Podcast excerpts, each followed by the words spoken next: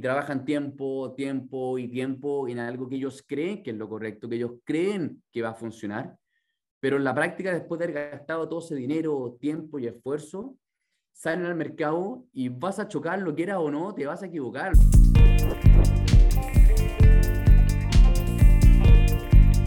Bienvenidos al capítulo 119 de Emprendedor Chile. En este capítulo entrevistamos a Benjamín Labra, uno de los fundadores de Home, una plataforma de arriendo de propiedades. Y como es de costumbre, hablamos de cómo nació la idea y cómo se ejecutó desde un principio. Agradecimientos a chipax.com, que es el auspiciador de Emprendedor Chile, Chipax es una plataforma que va a ayudar a ordenar las finanzas de tu empresa. Yo personalmente lo estoy ocupando hace un par de semanas y la verdad es que es muy muy bueno. Me he dado cuenta de muchas cosas que estaba haciendo mal en mi empresa. Dejé de utilizar lo Excel que antes pensaba que era la mejor opción y sinceramente me está ayudando a ver mi empresa como nunca antes lo había visto anteriormente. Chipax es una herramienta que recomiendo totalmente que cualquier emprendedor utilice desde un comienzo. Chipax te va a permitir ahorrar mucho tiempo que le digas a tu empresa en temas de finanzas para que te puedas enfocar obviamente en lo más estratégico que es hacer crecer el negocio. Si te interesa saber cómo funciona Chipax, te invito a que vayas a chipax.com. Tiene una prueba que es gratis para que conozcas cómo funciona la plataforma y te puedas dar cuenta de cómo puede ayudar a tu negocio. Espero que les guste este video y de ser así, le pueden dejar un me gusta y también obviamente suscribirse a mi canal que todas las semanas estamos subiendo entrevistas como esta. Dejo con la entrevista y nos vemos hasta la próxima.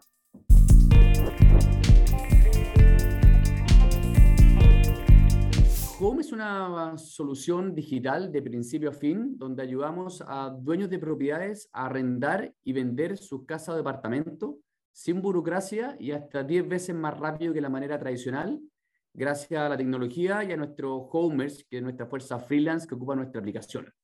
Básicamente, em, buscamos un arrendatario, eh, arrendamos la propiedad, administramos eh, la casa o el departamento y garantizamos el pago del arriendo todos los meses, incluso si el arrendatario no paga. Y en el caso de la venta, buscamos compradores calificados, los ayudamos en el financiamiento, los asesoramos, todo esto de forma rápida, fácil y segura para ambas partes. Mire qué interesante. ¿Y esto cuándo nació? Quizás podríamos hablar de cuándo nació la idea y cuándo nació también la plataforma, porque obviamente son dos cosas diferentes. Correcto. Todo, todo parte, diría, el año 2014, cuando estaba estudiando en la Universidad de Columbia, en Nueva York, y ahí conozco a mi socio Nico, que también era chileno. Eh, nos conocimos allá estudiando y dijimos, ¿sabes qué? Tenemos, tenemos que volver a Chile y hacer algo juntos. Los dos estábamos siempre relacionados al mundo inmobiliario, no, no, nos gustaba mucho, habíamos, teníamos experiencia en esto. Eh, volvimos a Chile, armamos un fondo inmobiliario, un private equity, donde llegamos a administrar cerca de 100 millones de dólares en activos inmobiliarios, activos de renta principalmente. Entonces, diría que siempre hemos estado ligados al mundo inmobiliario, armamos este fondo, estuvimos, eh, nos, está, nos está yendo súper bien eh, un par de años, hasta que llegamos el verano del 2018, llego yo un día con, esta idea, con esta conceptualización, y, y, todo parte dado que entendía muy bien todo el círculo eh, inmobiliario, veía, entendía cuál, dónde estaban los principales dolores, cuáles las partes que estaban mal resueltas, desde, desde el desarrollo, la construcción, la administración de los activos, la generación de la renta. Entonces, me di cuenta que sin duda que el mayor dolor estaba en la parte de la intermediación. ¿Por, ¿por qué? Porque es una industria que, que, primero que todo no había recibido eh, tecnología desde los portales inmobiliarios. Y si uno hace memoria, esos portales inmobiliarios fue una revolución tecnológica en su momento, que pasar de las páginas amarillas físicas a los portales, eso fue de la época de los 90. Y después de eso seguíamos, seguíamos pegados lo mismo, y una industria que reúne todos lo, lo, los checks que, que te demuestran que hay una tremenda oportunidad, que son que una industria realmente gigantesca, muy, muy grande, la industria más grande que existe en el mundo, por lejos. Segundo, una industria que está muy fragmentada. ¿Qué significa esto? Que hay cientos de miles de corredores y agentes inmobiliarios que en Latinoamérica no tienen que ser certificados. Entonces, cualquiera puede ser un corredor y eso qué significa que eh, la calidad del servicio es muy, muy mala. El famoso NPS que le llaman los gringos es de los peores industrias del mundo. Primero vienen los taxistas con un NPS muy, muy bajo y después vienen los corredores inmobiliarios, las la agencias inmobiliarias.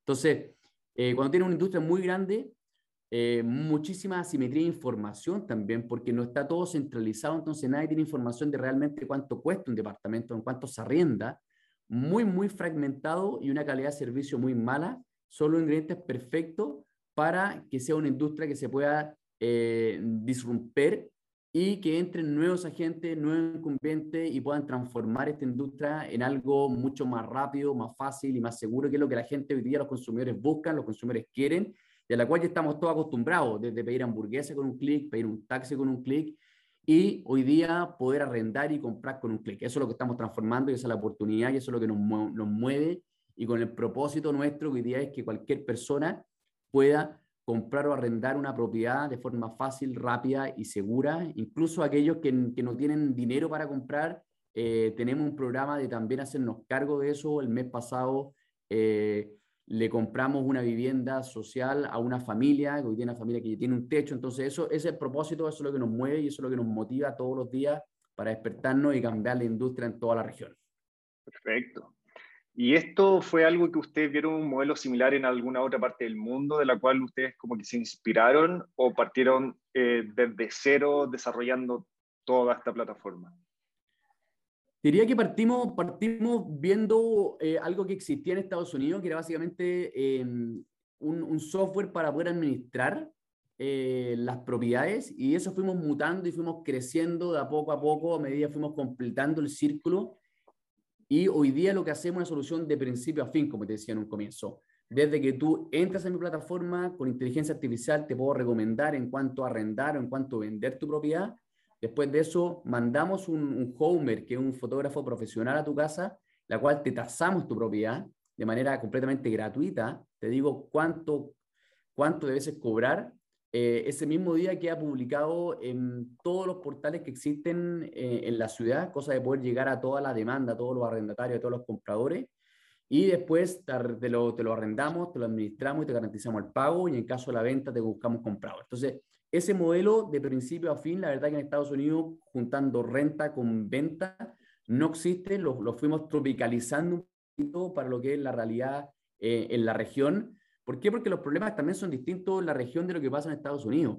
Hoy día tú tienes países como, como México, como Colombia y, y en Chile, diría que Chile un poco en menor medida, donde para poder arrendar te piden el famoso aval, ¿no es cierto? Te piden estos papeleos, burocracia, pero si vas a otras realidades como México o, o, Colombia, te piden que tengas una finca raíz, que es una propiedad libre de hipoteca para poder arrendar. Entonces las trabas y el absurdo es realmente gigantesco ¿Y eso qué significa? Que el proceso sea muy lento. Y que sea muy lento, de nuevo, implica que es muy caro, es muy costoso. ¿Por qué? Porque tener un departamento vacío, igual tienes que pagar eh, tu dividendo hipotecario, tienes que pagar las contribuciones, que son los impuestos territoriales, tienes que pagar los gastos comunes. Entonces, que el proceso sea lento es extremadamente caro y ahí está la oportunidad tan grande de, de, de poder entrar. Entonces, tú me decías que en verano del 2018 fue cuando se te ocurrió esta idea con tu socio. ¿Y cuáles dirías tú que fueron como los pasos concretos que ustedes dieron o fueron dando para hacer realidad este sueño? ¿Cuánto tiempo se demoraron, por ejemplo, desde que nació la idea hasta que tuvieron el primer MVP donde la gente ya podía meterse a la plataforma y, y empezar a captar a esos primeros clientes? Correcto. Te diría desde que empezamos a, a, estructurarlo, pensarlo, hasta que ya teníamos un MVP de que alguien se podía, aunque fuera horrible, fuera feo, pero los clientes se pudiesen entrar y verlo, te diría que pasaron del orden de unos seis meses, te diría. Porque lanzamos más o menos, que empezamos final de verano, marzo hasta septiembre, y ahí ya dijimos, nos lanzamos con lo que había, ¿verdad? Tratamos de, de hacer esta página o el landing lo mejor posible, que sea semifuncional, que se pudiera ver de que era algo serio, algo formal. La verdad, la verdad, mucho proceso manual, mucho proceso em, empujando entre el equipo muy chico que éramos, era solamente, acá estábamos todos haciendo de todo como buen circo pobre. Pero ahí, ¿quién era, en ese minuto, quién era el equipo? ¿Eras tú, tu socio y, alguien más que le estaba ayudando como a armar este, este proyecto? Sí, ahí, sí, en esa época te digo, cuando lanzamos ya hemos sido yo, mi socio y unas dos, tres personas más diría... Eh, y, y, todos 100% enfocados en esto, o sea, no es que estuvieran haciendo otras cosas en paralelo, o sea, 100% enfocados en levantar esta plataforma. Estábamos en esa, sí, en esa etapa casi 100%. Yo seguía, como te decía, con Nico seguíamos también avanzando en el, private equity. Eh, seguimos trabajando en paralelo en eso, que era lo que habíamos hecho los últimos tres años, pero, pero el foco, la verdad, es que cuando uno quiere hacer algo y quiere hacer algo bien, hay que dedicarle 100%. O sea, esa es un poco la recomendación para los que nos están escuchando, que uno siempre escucha mucho, ¿no es cierto? Oye, quiero lanzarme, quiero emprender, quiero hacer algo, Em, pero estoy en mi trabajo, trabajo en un banco hoy día y quiero hacer un emprendimiento o tengo mi trabajo, no lo puedo perder porque no puedo perder mi ingreso, pero también quiero, me gustaría emprender, entonces le digo las tardes a hacer esto otro.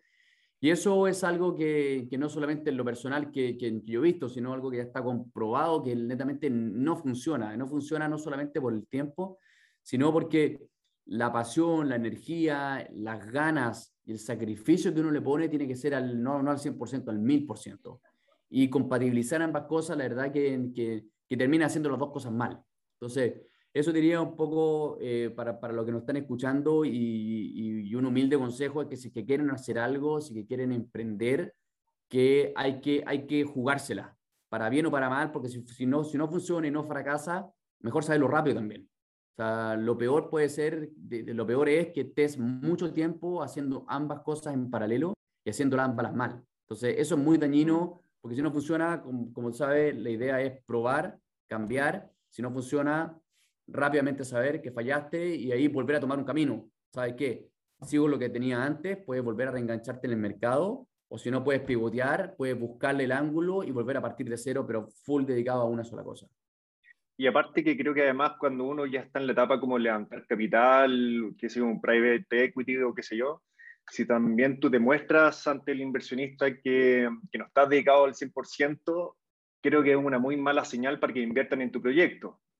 Correcto, correcto. O sea, los fondos de, de, Venture Capital, Private Equity, obviamente es lo, mismo, es lo mismo que te mencionaba antes. O sea, son recetas que ya eh, están comprobadas, y hay historia, hay data y y uno en la data, los números, pero dos lo que decía, o sea, ¿qué tanto compromiso? O sea, si tú no crees tanto en tu proyecto para tú mismo irte y dedicarte, ¿por qué lo va a hacer un tercero con su dinero, con su, con, con, su capital? O sea, no hace sentido. O sea, yo sí voy a poner plata, capital, pero tú no vas a poner tu tiempo ni siquiera. O sea, eso no hace sentido lo que no hace sentido no funciona.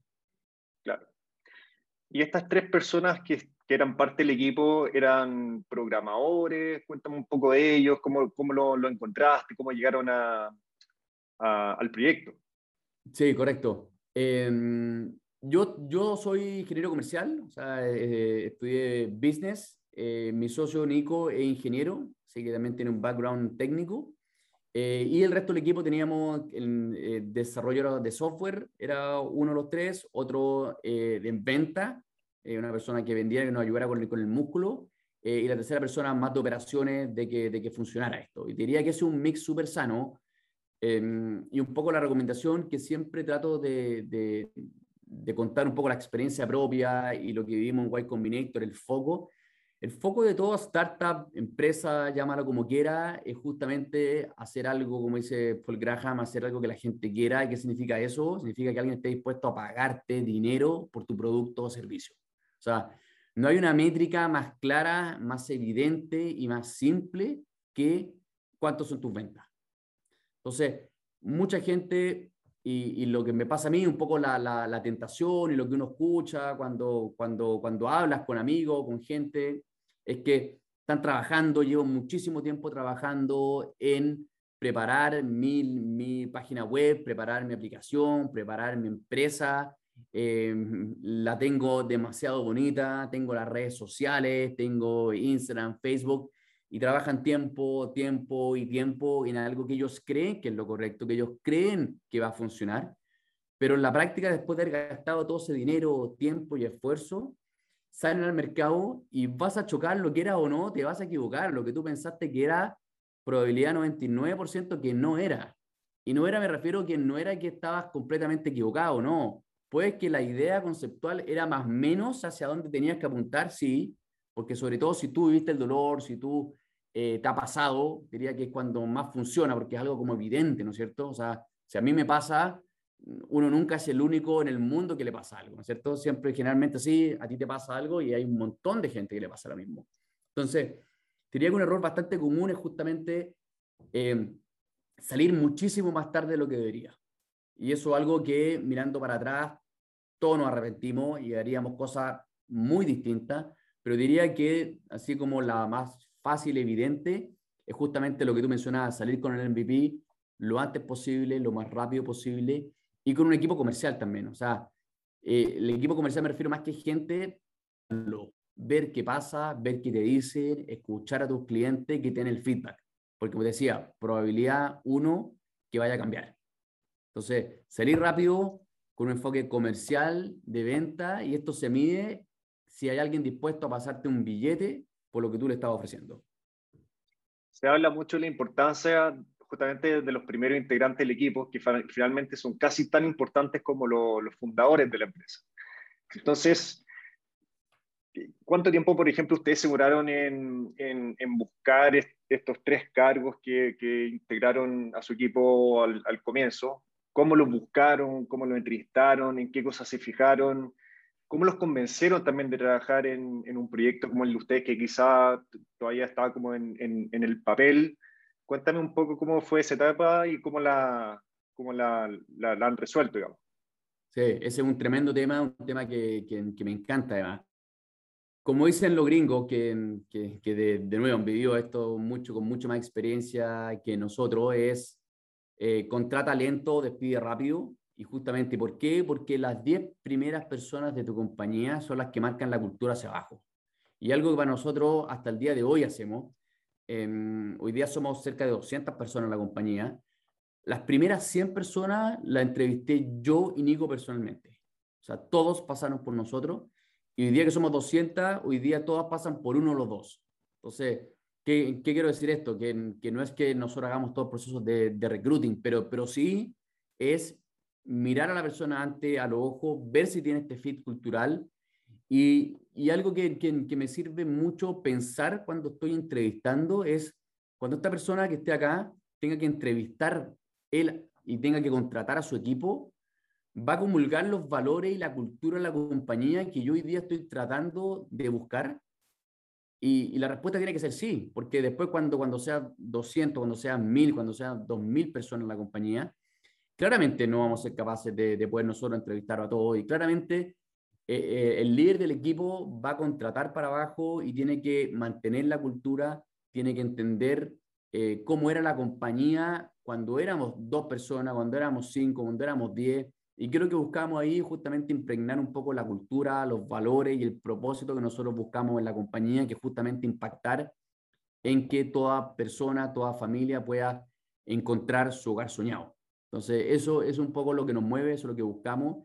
Y cuando, es, cuando, cuando era un equipo chico, es muchísimo más fácil, ¿no es cierto? Porque tienes, somos, somos tres, cinco personas, diez personas, te caben toda la sala, los, los tienes a frente, estás escuchando lo que dicen, eh, las conversaciones se dan muchísimo más rápido, pero ya cuando es un equipo mucho más grande, cuando estás operando en tres países eh, y cuando estás en la mitad de la pandemia, de que muchos no se conocen físicamente con los otros, ahí es donde nacen los desafíos ahí donde nacen estos, estos puentes, que, que es mucho más difícil eh, cruzarlo, que la gente siente un sentimiento por la empresa, y ahí es donde están los valores, la cultura y el propósito. Y, y aunque uno no lo crea, estos son los detalles que hacen que las compañías triunfen o no triunfen. ¿Y qué consejos podrías dar, por ejemplo, para encontrar a este, a este talento, sobre todo a, los primeros integrantes? Eh, buscar en, en, esta, en estos portales de, de, trabajo, boca a boca, pedirle, qué sé yo, a tus amigos que están en, similar, en cosas similares. ¿Qué aconsejaría al respecto? Fue extremadamente difícil, por lo que tú mencionabas, o sea, ¿por qué alguien súper inteligente, súper motivado, que, que, que, tenga los valores y el espíritu que tú buscas para tu compañía, ¿por qué quisiera trabajar en una empresa que en ese minuto es de papel, que no existe y que, y que son puras ideas, son puros cuentos. O sea, alguien, alguien que seguramente podría estar trabajando en investment banking, en, en consulting, ganando muchísimo más dinero. Entonces, eh, es difícil, es difícil y cuando uno dice, oye, pero tienes que traer a los mejores, suena fácil decirlo, pero hacerlo es realmente difícil. Te digo, ¿por qué alguien? O sea, ¿Por qué uno mismo en su inicio se hubiera ido a trabajar ahí? Entonces, lo que, lo que hicimos que nos funcionó bien, y acá como consejo, eh, a los que quieran replicarlo. Fuimos, fuimos a las universidades y tratamos de ir a gente que todavía no haya salido del mercado laboral. Entonces, mm. fuimos uno o dos años bajo, le ofrecimos práctica, le ofrecimos que nos conocieran, le ofrecimos que vengan, que trabajen cuando quieran, donde quieran y que empiecen a empaparse un poco de la cultura de la compañía y que nos crean, porque la mejor forma de, que nos crean lo que estamos haciendo, más que decir lo que puede sonar bonito, eh, tienen que entender y creer que el propósito es de verdad. O sea, cuando, cuando hoy día tú ves que estamos cambiando la vida en tres países a millones de personas en la región y dando techo y hogares, la verdad que, que es un cambio radicalmente distinto. O sea, estamos sacando la burocracia, sacando el papeleo. Eso es lo que hoy día la gente con talento, la gente buena está buscando y quiere dedicar su tiempo y quiere dedicar su vida. Pero, pero sin duda es un desafío realmente fuerte y la recomendación es esa, ir, ir a la, universidad, ir a buscar, tienes que ir tú a buscar el talento, el talento no llega a ti, de ninguna forma, tienes que tú ir a tocar las puertas, ir a buscarlo, convencerlo y, y ser flexible y ofrecerles algo que, que les sea atractivo para ellos también. Ellos que buscan en esa etapa, buscan aprender, buscan exposición, buscan trabajar con los founders de mano a mano, entender cómo funciona y el día de mañana poder replicarlo. Y diría que eso es algo también que, no, que, que me enorgullece mucho. Em, parte de, de, de, los primeros, de los primeros que pasaron por Home, hoy día tienen una, tienen una startup que la ha ido muy, muy bien, que acaban de entrar a White Combinator. Nosotros los ayudamos en, en, en mentoring, los ayudamos con financiamiento, somos parte de la compañía. Y eso es algo que la verdad que me pone muy, muy feliz, como, como alguien que, que pasa por Home, recoge un poquitito todo lo que estamos eh, haciendo, más que enseñando, porque estamos todos Em, aprendiendo en este camino de crecimiento acelerado y que después puedan salir, replicarlo y nosotros ser parte de eso, algo que la verdad que me pone muy, muy contento. ¿Y cómo describirías este proceso que fueron de seis meses del desarrollo del MVP? ¿Fue mucho trabajo, que llegabas todos los días, que se iba muy tarde a la casa, dormías poco? ¿Cómo fue esa experiencia? ¿Cómo, cómo fue mm, convivir también con, con ¿cómo se llama?, con, con, los nervios de estar armando este proyecto, porque uno obviamente tiene como los sueños de lanzar esto lo antes posible, ¿cómo controlaste esa ansiedad? Eh, ¿Tuviste momentos difíciles ahí que tú dijiste esto no va a resultar, lo, lo, lo dejamos hasta acá? ¿O, o tuviste siempre la confianza que esto iba a salir adelante? No, sin duda, o sea, sin duda son esos, ese tiempo, error tras error, puerta tras puerta, eh, es tropezar y tropezar y tropezar, equivocarse, o sea, son tiempos de aprendizaje. Em, yo, yo venía también de, de, ya tenía harto años de experiencia en el mundo laboral, tenía, había hecho hartas, muchísimas cosas antes, eh, empresas de todo tipo, unas buenas, otras más o menos, otras malas. Había trabajado también en investment banking, en banco, había hecho desarrollo inmobiliario, me había ido a estudiar afuera me había tocado trabajar en Nueva York también, entonces creo que, que, que, que mi, que mi experiencia de vida laboral, diría que quizás distinto a gente que está recién saliendo de la universidad em, y tiene cosas buenas y cosas malas, no todas cosas buenas, también un poco eh, el riesgo se mide desde otra perspectiva. Em, eh, tenía una familia también, entonces tenía una señora, tenía hijos y, y, estar poco, lo que tú mencionabas, llegar tarde, estar poco con ellas, tiene un costo también. Pero, pero para los que nos están escuchando, sin duda, es tiempo de muchísimos errores, tiempo de poder aprender.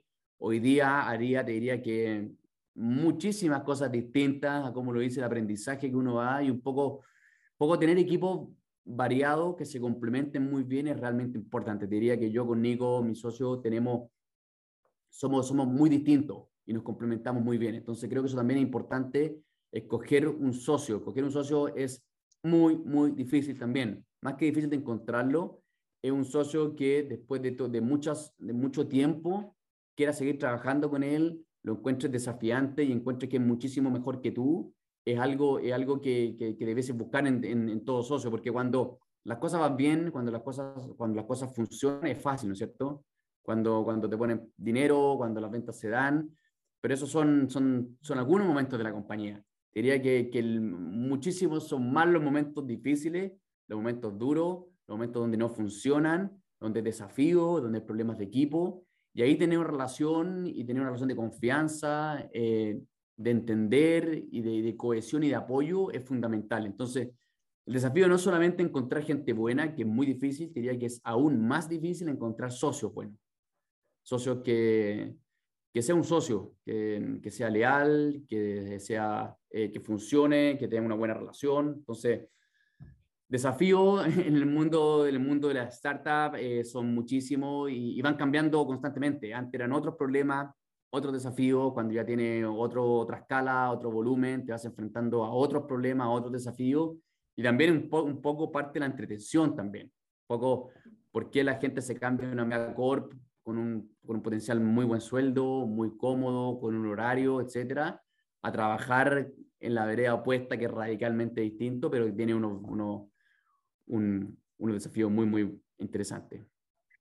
Qué bueno que hayas tocado el tema de socio, porque justo era un tema que, que te quería preguntar, es cómo saber que esa persona que, bueno, que se llama Nico, ¿cierto? ¿Tu socio? Sí. Claro, cuando lo conociste en Colombia, me dijiste, mm. ¿cómo supiste que él era como el socio ideal? ¿En qué cosas te fijaste? ¿Cómo fueron esas conversaciones? ¿Qué le llamó la atención a él de, ser socio contigo?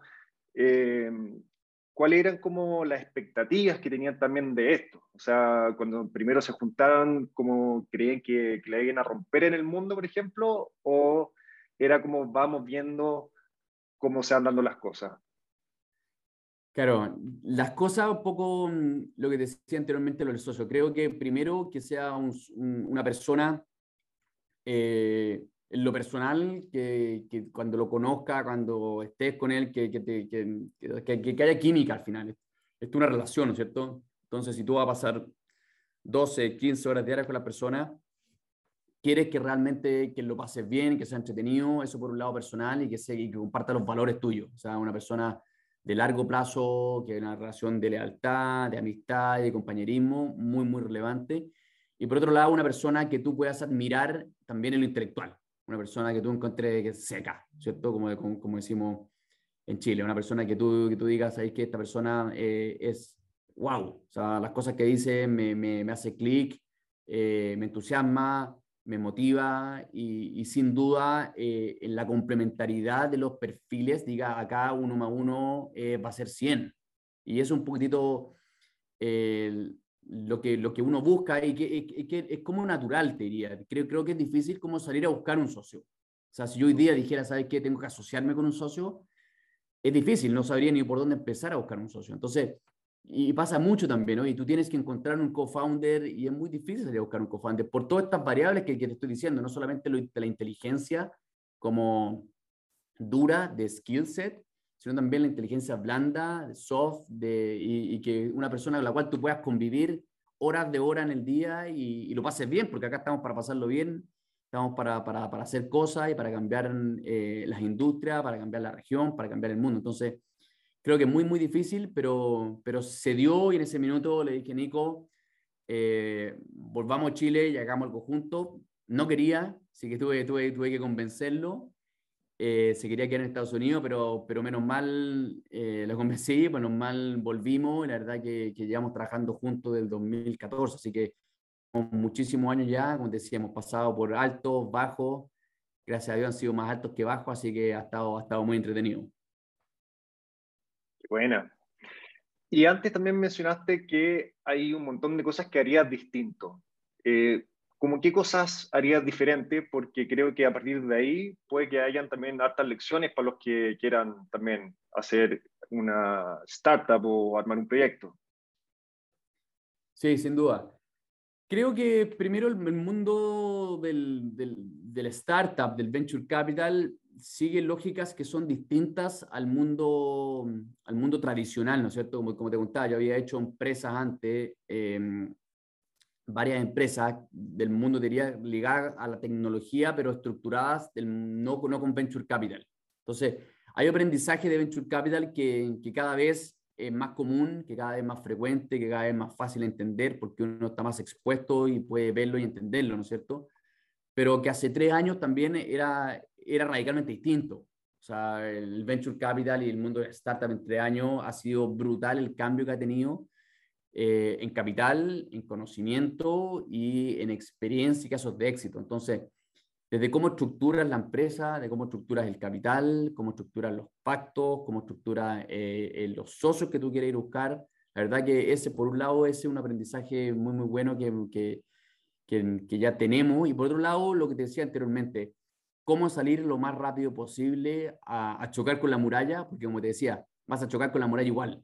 Entonces, preferible chocar rápido, preferible chocar eh, lo antes posible para recoger, para ver qué cosas cambiar y ajustar y salir. Diría eso uno. Y dos también, sobre todo lo que nos pasa desde Chile, que estamos en un mercado que es pequeño, que si bien es súper competitivo, eh, es súper profesional, pero estamos, en, estamos en, un, en, país y una industria relativamente pequeño cuando lo comparas con los demás países de la región, por ejemplo, un México, un Brasil, eh, un Colombia en menor medida. Entonces, un aprendizaje sería salir de Chile muchísimo más temprano, diría que incluso partir en varios países, algo que también hoy día eh, sí, sí, lo haría, y eh, y partir de forma más, más acelerada. Te diría, hoy día ya estamos operando en tres países, ya operamos en Chile, Colombia y México. Somos un equipo, como decía, de 200 personas operando en cinco países. Tenemos nuestra fuerza freelance hoy día, que son más de 150 personas que trabajan con nosotros de manera freelance, remota, eh, ocupando nuestra aplicación. Y simplemente dicen dónde y cuándo quieren trabajar y nosotros les decimos dónde tienen que ir entonces, con todas esas dificultades, todas esas cosas, Ura, hoy día lo haría de forma más rápida y más acelerada. ¿Y cómo fue esa experiencia entonces de salir al mercado? Armaron este MVP y lo lanzaron al aire. ¿Cómo fue la reacción de los primeros usuarios? ¿Cómo fue la búsqueda también de sus usuarios? ¿Qué difusión hicieron? ¿Qué dirías tú que fue clave, digamos, para ese primer despegue de Home? El primer despegue te, diría un poco qué es lo que fue lo que, lo que marcó. El, fue al principio fue esto, esto tener un producto que sea, que sea wow, ¿no es cierto? Como dicen los gringos, pero que sea eh, distinto, diferenciador, que sea algo que no has escuchado jamás, algo que te interesa que te cuenten más. Así como te dice, oye, mira lo que es Uber, un taxi en un clic, a ver, me interesa, cuéntame un poco más. Entonces, solo cuando empezamos dijimos a todos los que tienen departamentos y los tienen arrendados, olvídense, nosotros nos encargamos de que tú recibas tu dinero siempre. Yo te pago el arriendo, pase lo que pase. Entonces ese fue como que, a ver, me interesa entender un poco más, me interesa de qué cosas lo que estás contando, qué estás hablando.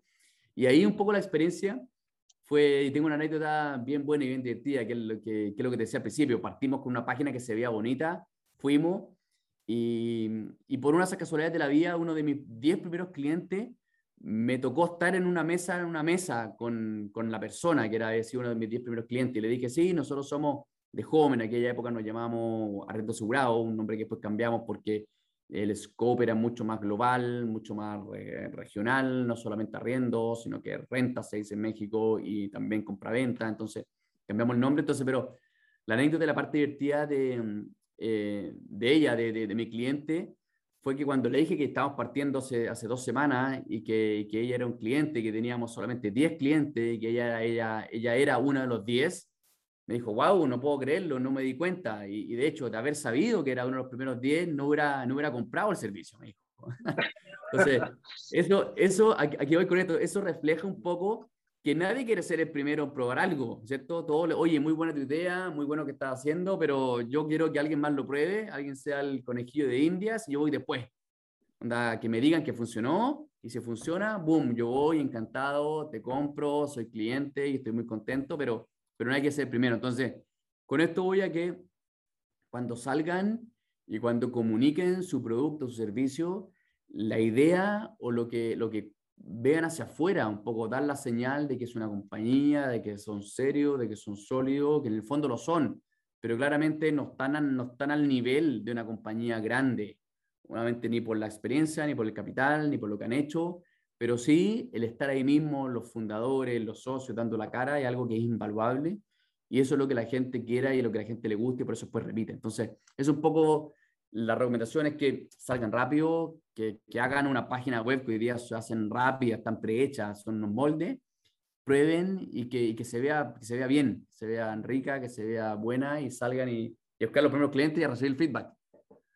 Claro, creo que lo importante es que esa primera versión de tu producto sea lo suficientemente buena para que logre transmitir confianza a la persona que está por detrás, porque es eso de siempre va, va, a existir ese miedo de realizar algo por internet sin ver a una persona al otro lado.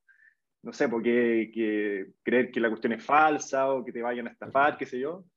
Pero si tu producto es lo suficientemente bueno que te da esa confianza, creo que lo lograste. Tal cual, tal cual. Y eso, eso en Chile, te diría que en, que en, Colombia y México, te diría en la región, en Latinoamérica, eh, hemos sido parte de tanta estafa, tanta cosa que andan dando vuelta, que hay mucha confianza. O sea, tú, si tú ves los índices de confianza en el mundo, en Latinoamérica son los más altos. O sea, la gente desconfía muchísimo. Y como tal, como tú dices, hacer algo por internet, que no hay una cara, que no hay un local, es algo que cuesta mucho cruzar ese puente de confianza. Y, lo que nos pasa a nosotros nos sigue pasando. Hay gente que viene a la oficina físicamente a ver si es verdad, si existimos. Porque la gente dice, oye, ¿por qué tengo que confiar en ti? Entonces, es un poquitito, al principio, dar esa confianza y generar la confianza. Ah, pero el día que ustedes, por ejemplo, le pusieron play a esto y dijeron, ya, esta cuestión ahora está al aire, cualquier persona se puede meter en Google, pone home o el nombre que tenía antes y va a llegar a la página. Pero obviamente eso no es suficiente para que la gente llegue. ¿Qué cosas concretas podrías decir tú que hicieron para que empezara a llegar esa gente? Marketing digital, Facebook Ads, Google Ads. ¿Qué tipo de cosas recuerdas tú que fueron clave al principio? Lo primero que hicimos fue cuando estábamos live y, me acuerdo hasta hoy día, le mandamos por WhatsApp a todos, finalmente estamos arriba, esto está live, en vivo, cualquiera persona puede entrar, puede probarlo y con eso efectivamente llegas a, a, tu círculo, que puede ser, es pequeño al final, ¿no es cierto? Es muy, muy pequeño y estábamos viendo en Analytics cuánta gente era, les podías contar cuánta gente había hoy, hay una persona y dos personas ahora en vivo en, en, la página, claramente eso no, mm, logras tus primeros clientes que son buenos, que son fieles y empieza un proceso de evangelización de boca a boca, decir, oye, lo conozco, sí, lo conozco, lo probé, funcionó, soy cliente y eso es algo que es súper, súper relevante, el boca a boca, sobre todo al principio cuando no tienes presupuesto, porque, porque no, es, no es llegar y llenar de, de publicidad. Eso más hicimos eh, publicidad pagada, paid ads en, en, Google y Facebook, apuntando el nicho. Sí, que creo un poco lo que nos resultó a nosotros y, y como recomendación para, para, en general, partir con un nicho muy claro. En nuestro caso teníamos un nicho muy claro lo atacamos y funcionó muy bien. O sea, gente que realmente compartía el mismo dolor que yo compartí, que me tocó a mí vivir en lo personal. Ese nicho lo atacamos muy bien a través de publicidad pagada y empezó a funcionar. Sumado a, em, salimos en la prensa también, salimos en el Mercurio, fuimos la noticia más leída también de la semana. Entonces la gente dice acá, esto hace clic, ¿no es cierto? Con, con este wow effect. O sea, la gente tiene que hacer clic en algo que realmente le llama la atención. Entonces diría que eso, eso es, partir un poco con, con, con, los cercanos tuyos, que empiece este boca a boca del cliente que lo está usando, que le funcionó, etcétera. Es algo que se construye en el tiempo eso. Dos, ir a donde el nicho tuyo eh, y gastar la poca plata que seguramente tienes en el nicho, cosa que te va a hacer mucho más barato, pegarle justamente a los que están buscando lo que tú tienes. Eh, y tres, un poco, un poco ir con prensa, que también justamente que te valide, te dé esta exposición, y ahí construyendo arriba siempre. Y por ejemplo, con respecto a Google Ads, Facebook Ads, ¿eran cosas que ustedes sabían cómo funcionaba? ¿Tuvieron que contratar a alguien para que lo ayudara? ¿Le pidiste ayuda a algún amigo? ¿Cómo hiciste esa parte? Tengo, esa parte me, me, encargaba yo, que tengo un amigo muy, muy, amigo que tiene una agencia de marketing digital, entonces nos juntábamos con él, me ayudó muchísimo en la primera etapa, hasta el día de hoy me ayuda y hemos, hemos crecido harto. Hoy día, hoy día pasé de ser un cliente cacho, problemático para él, porque invertía casi nada y él como, como dueño de su empresa me ayudaba muchísimo, gastaba mucho tiempo, a, hoy día que sí paso a ser un cliente importante y finalmente esto, eso la, el péndulo se devuelve y, y, hoy día sí conmigo puede ganar plata. Así que eso es súper relevante. Hoy día, hoy día el tema de marketing digital eh, es mucho el dinero que se mueve y son mucho la, la ganancia que puede haber, porque es muy fácil más gastar y hay que cuidar los pocos pesos que hay cuando uno empieza y gastarlos bien. Eso es fundamental. Claro. Claro. Antes dijiste que una de las claves también de ustedes, que, llamó mucho la atención a los primeros usuarios, era que ustedes eh, pagaban pase lo que pase. O sea, si el arrendatario no pagaba, ustedes igual le pagaban al arrendador. ¿Cómo se le ocurrió hacer eso? Y eso también me recuerda también que creo que Corner Shop tenía una política similar, por ejemplo, al principio, que si el pedido no llegaba en no sé cuánto tiempo, ellos lo pagaban. Obviamente eso es, una inversión no menor, si es que es una inversión no menor. Entonces, cuéntame un poco de eso. Sí. ¿Qué, ¿Qué, pasó? Esto nace de un, de un, problema que yo viví cuando me fui a vivir a, a, Nueva York. Em, dejé mi apartamento arrendado en Santiago eh, y, estando allá en Estados Unidos tenía que cobrar el arriendo y la verdad que el arrendario no me pagaba. Tengo un puff, infinitos cuentos, historias, anécdotas muy divertidas de excusas por, por, no, por, por qué no me pagaba. La verdad que era una preocupación, era un dolor de cabeza, era un tremendo problema, tremendo. Dije, esto no puede ser así. Me demoré un montón en encontrar un arrendatario. Una vez que lo, que lo encuentro, tuve que pagar comisión a corredores y después la verdad que me metieron a cualquier persona y que no me paga el arriendo. Yo tenía que pagar el, crédito hipotecario, tenía que pagar los gastos comunes, tenía que pagar los servicios básicos, entonces las contribuciones. Entonces era un dolor que yo sin duda eh, viví. Y después lo que hicimos, este es un dolor, hay que hacerlo, hay que atajarlo tenemos que crear el producto. Fuimos, hablamos con una compañía de seguro y nos hizo el producto que no existía en Chile, nos hizo el producto a nuestra medida, de no correr nosotros el riesgo, como, como tú dices, es un, un, gasto muy, muy grande. Lo que hicimos fue generar un producto financiero de una compañía que estaba regulada por la CMF, entonces para, para todo era mucho más tranquilizador. Y, y ese, fue el, ese fue parte del producto que nosotros empaquetamos con todos los beneficios y gracias a eso garantizar el pago de la renta. Interesante eso. Yo sé que nos queda poco tiempo, te tengo un par de preguntas más. Por ejemplo, también dijiste que una de las cosas que harías diferente es que saldrías antes a más países, ¿cierto? Mm. ¿Cuánto tiempo te demoraste tú o se demoraron ustedes en salir al primer país? Nos demoramos, empezamos a finales de 2018 y salimos, eh, final, eh, salimos a mediados de 2020, nos demoramos un año y medio un año y medio. Y después en seis meses abrimos dos países. O sea, nos estamos, nos estamos poniendo al día, diría. Nos estamos poniendo al día. Entonces, eso sin duda lo hubiéramos hecho muchísimo antes, lo hubiera hecho hoy día. Creo que, y no solamente por, por, por ampliar tu mercado, que eso es súper relevante, sino que también un poco los problemas que te enfrentas en un país y, versus otro, las realidades son distintas. Si bien al final somos todos parecidos, ¿no es cierto? El mismo idioma, tenemos diferencias culturales, pero al final los dolores son muy similares, que funcionan con lógicas similares al final, eh, tienes detalles pequeños que son distintos. Y, tú dices, pero esto me funciona muy bien acá y allá no me funciona para nada. Entonces tú dices, si, pero tengo que solucionarlo allá, porque si no el negocio no funciona. Y cuando lo soluciones allá, tú dices, oye, si, esto que solucioné allá, lo aplico, por ejemplo, en Chile, va a ser un, un, un, win increíble. Entonces, empiezas a, a craquear cosas que son difíciles allá, desenredar nudos que tienes en un mercado, que lo aplicas en otro, aprende una realidad distinta, entonces te va complementando, te hace poder trabajar realmente eh, pensando en grande. Diría que hoy día que, que, esa es la misión y eso, eso es lo, esa es nuestra visión hoy día. O sea, hoy día nosotros estamos apuntando muy, muy alto, muy, muy grande. Queremos impactar millones de familias en la región y eso es lo que nos mueve y eso es lo que estamos recién empezando. ¿Cuál fue el segundo país que fueron? México, o sea, Colombia y después fuimos a México. Colombia y México. ¿Y por qué Colombia, por ejemplo? Colombia fue un, tema particular de que, Colombia tiene ciertos, ciertos, ciertos índices en el real estate que lo hacen muy atractivo. Por ejemplo, el nivel de arriendo es muchísimo alto en Colombia que el resto de la región. Entonces lo hace muy atractivo. También el mercado, eh, el mercado, por ejemplo, de los agentes inmobiliarios también está muy desarrollado tenían el tema del, del, seguro, entonces hacían lógica de nuestro benchmark cuando, hacen, cuando uno hace due diligence de, de, cuáles son tus siguientes mercados, que lo hacen atractivo. Después México, obviamente por el potencial que significa México, por la realidad, por el mercado, ya estamos operando en Ciudad de México solamente. Eh, y, y, en eso es lo que estamos concentrados hoy día en el corto plazo y en el mediano plazo ya sin duda seguir, seguir eh, yendo por más ciudades. ¿Y cómo estaban en Chile en el minuto que que decidieron irse a Colombia. Ya estaban consolidados en Chile, ya los números estaban dando. ¿Cómo fue la decisión uno, uno, nunca está, uno nunca está consolidado nunca en ningún lado, en ningún producto, en ningún país. Así que estábamos, está, mira, estábamos empezando. Yo estaba viajando a Colombia justamente a cerrar el, el country manager y me suspendieron el vuelo porque se cerraron la frontera en Colombia y en Chile. Entonces dijimos, acá se acabó, no podemos partir Colombia.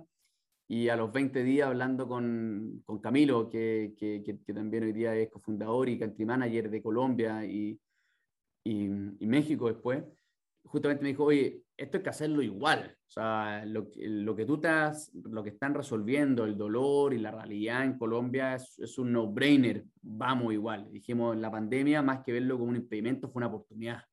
Y la verdad que lo abrimos, lo abrimos en plena, plena pandemia. No podíamos viajar, entonces no conocíamos el equipo. Entonces fue justamente, fue, fue una tremenda oportunidad y mirando para atrás fue sin duda un tremendo éxito haberlo abierto y no haberlo pospuesto, que era la decisión fácil. La decisión fácil en ese minuto era, oye, el mundo se está cayendo a pedazos, que nadie sabe, hay una incertidumbre tremenda, nadie sabe lo que va a pasar. Mejor guardémonos y justamente lo que hicimos fue al revés, veámoslo como una oportunidad, vamos, tomamos ventaja, estamos compitiendo con gente que está literalmente cerrada, los agentes inmobiliarios, las corredoras, y ahí fue este viento de cola que nos pegó muy, muy bien. Y ahora háblame de, Y Combinators. Entiendo que ustedes pasan por Y Combinator. Cuéntame por qué decidieron ir a Y Combinator, cómo les fue ¿Y cuál es la implicancia de pasar por esta aceleradora? Sin duda, mira, Y Combinator está, diría, en la cabeza de cualquier emprendedor, de cualquier startup. ¿Por qué? Porque es la cuna donde pasaron empresas gigantescas que fueron aceleradas, el caso de Airbnb, DoorDash, Dropbox, Rappi, incluso Latinoamérica. ¿Y, ¿Y qué significa? Diría que en dos cosas yo lo, yo lo bajo como en dos en, dos pilares importantes. Primero, darte cuenta de que una empresa como Airbnb estuvo en tu mismo estado hace muy pocos años y hoy día una empresa abierta en bolsa gigantesca que transformó realmente una industria. Entonces, que las empresas que están ahí y lo que nos pasó en nuestro batch, un poco lo que hablamos con los partners, la última, de, la última sesión fue mírense entre todos de acá hay tres empresas que van a valer más de mil millones de dólares, que van a estar abiertas en bolsa y que van a, van a romper una industria radicalmente. Entonces, los que, los que logran eso no son gente que viene de Marte, no son gente que, que, es de, otro, de, que de otra galaxia, son gente, son ustedes. Entonces, primero es creerte que de acá está la empresa que lo va a hacer, cualquiera de ustedes, y todos están capacitados, no hay nada más que esto. Entonces, es un poco un, eh, la perspectiva de, de que cualquiera de nosotros puede hacerlo y estamos todos capacitados para hacerlo. Eso diría la primera realidad, que es súper importante. Y por otro lado, el segundo pilar te diría que es un poco el networking de Silicon Valley, en la cual estás metido en la mitad. Y en el caso nuestro, em, en particular, fue que cerramos, hicimos una ronda, levantamos cerca de 8 millones de dólares. Eh, queríamos meter founders de empresas, eh, de startups que hoy día transan en bolsa, en el mundo nuestro que queríamos. Y cuando estás hablando con el, con el founder y CEO de Opendoor, por ejemplo, una empresa que vale 20 mil millones de dólares abierta en bolsa, y, y, te juntas con él y, y, es socio tuyo, entra a la compañía, founder de distintas empresas eh, que en la cual tú admiras y te ayudan en este, en este proceso con, y con la buena onda y la buena voluntad de compartir experiencia de éxito. Y además fondos de Silicon Valley, fondos de la región que también entran eh, y accedes al mejor conocimiento, al mejor capital y, y un poco también para el equipo es una bomba anímica muy, muy fuerte porque pasa a ser un lugar muy atractivo para trabajar. O sea, la gente joven, talentosa, con hambre, quiere trabajar en empresas de, de Y Combinator por el sello, por lo que significa y por la exposición que esto tiene. Así que fue, resume una experiencia realmente eh, increíble. Me tocó estar ahí en Palo Alto, en California, eh, durante tres meses, vivirlo, estar en Silicon Valley y poder y poder aprender de los mejores, una oportunidad única y hoy día lo que estamos justamente ejecutando todo esto que viene hacia adelante. Así que muy entusiasmado con lo que se nos viene, François. Y lo último, Benjamín, respecto a eso, ¿qué crees que fue clave en la postulación y quizás también en las entrevistas que tenías con la gente de Y Combinator? ¿Qué cosa fue clave para poder entrar? Mira, lo que le gusta a Y Combinator eh, es, bastante claro y bastante evidente y va en línea con lo que hemos hablado. Primero, que la industria sea gigantesca, o sea, que tu negocio pueda ser una empresa de miles de millones de dólares, porque ese, es el juego del venture capital, ¿no es cierto? Que son pocas las que triunfan, pero las que triunfan son realmente grandes. Entonces, tienen, tienen que apuntarle a esa lógica. Entonces, que estés jugando en una cancha realmente gigantesca, que lo que es el real estate hace más que check, hace triple check eso. Después, que el problema que esté resolviendo sea real, que sea real y sea real significa que la gente está dispuesta a pagar por esto, o sea, que, es algo que, que, funciona, que tiene tracción y que, la gente le, le, está gustando y está repitiendo. Y tercero, diría, diría que de lo más importante, el equipo. O sea, realmente la gente que conforma esta startup, los, el equipo fundador, es realmente bueno. Son, son distintos, son especiales y son los que van a hacer que la compañía funcione. Sería que esos son los tres drivers y esos son lo que ellos tratan de poder chequear en las empresas que, que funcionan. Creo que lo cumplimos bien, entramos, fue un éxito, la verdad que muy contento de, de que sean socios míos hoy día, así que muy contento. Benjamín, muchísimas gracias hoy día por tu tiempo, muy interesante conocer toda tu historia, desearte también todo el éxito en lo que se venga y bueno, ahí seguimos en contacto para, para más cosas más adelante. Muchísimas gracias a ti, un gusto estar acá, así que espero que nos veamos pronto. Cuídate. Ya, pues, que estés muy bien, chao, chao. Chao.